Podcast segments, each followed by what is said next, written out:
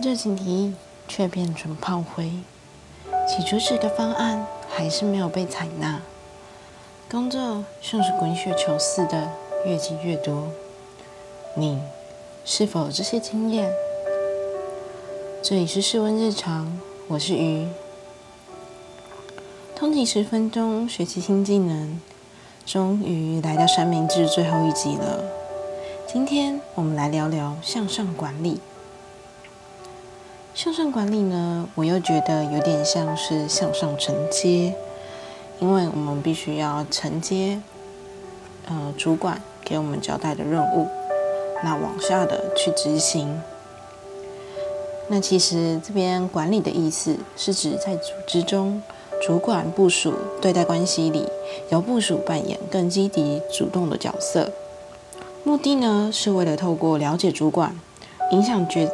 主管决策的方式，降低双方期望的落差，缓解双方的压力，并建立双方的信任感，解决个人还有主管的问题，使自己呢在组织中有更好的表现机会哦。这里我们分成五个面向去着手。第一，心态，与老板一起努力，患难同同阵线。这很废话，很 gay 掰，我知道。但是先别转台，先问问自己是不是热爱这份工作。如果喜欢这份工作，但是与老板处的不好，那这样子不是很可惜吗？正向的态度去克服困难，正能量很恶心，但是这样子可以增加你的包容力还有隐忍度。如果你认为这是值得的。那就要接受这份人生的考卷，戏棚下站久了就是你的了。保持建设性的不满，而不是对人的不满，然后是创造个人的价值之后保持它，使自己的价值更明显，更被公司所重视。那这样子公司就离不开你啦。第二，沟通。不正面迎击，先肯定再回应，厘清老板的考量，找出在意拒绝的原原因，跳脱情绪，理性分析问题。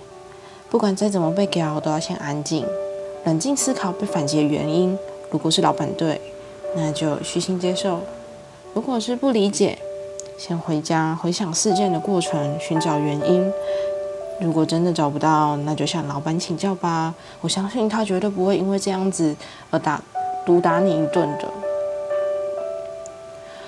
那如果是认为是老板的问题，那就委婉的阐述自己的观点，或是想办法以温和的方式说服老板。透过问题的方式发挥你自己的影响力，以发生问题来引发老板的思考。引导自己的建议能够被接受，这样子是皆大欢喜。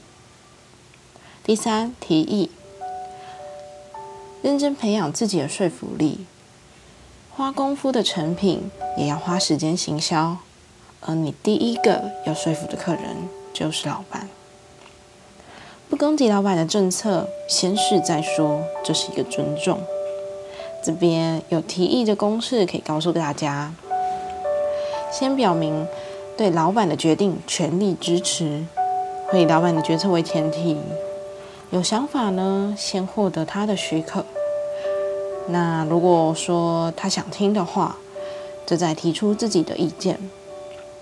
第四个面向是求助，善用手边的资源达成目标，不要什么都还没做就先向上求援，不可以过度依赖老板，过度依赖。是会让对方压力很大的，而且老板可能也是个大忙人。如果大家都常常依赖他，那他干嘛需要你们呢？这边向上求援有三个准则：是否在工作权限内，对公司的营运绩效是否影响？是否是人事上的问题？上面都排除了之后，求援千万不要越级。尊重自己直属的主管。第五，呈报。这边有向上呈报的五个步骤。第一，简述问题。没有人有那么多的时间可以听你讲述一个故事，所以简单的把问题点出来。第二，分析问题。第三，想到几个自己想到的可以解决的办法。第四，再向老板提出其中几个可行的方案，请老板协助下决策。这是第五个。不知道完整的听完这一整整本书的内容，对大家工作上面有什么帮助呢？其实，如果你真的觉得这本书听起来对你有帮助，赶快去买一本，或者去图书馆借一本吧。因为这本书对我的帮助真的非常的大。我自己觉得，我以前踩到里面超多老板的地雷，还有人事问题的地雷。而且，其实我是一个超级爱实验的人，里面的公式我自己有实验过。真的超有效，减少我被骂的机会。所以职场上的你也一起来向我学习吧。今天的文书到这边，下一次我们是要讲的，呃，MBA 最热门的行销课，欢迎收听哦，拜拜。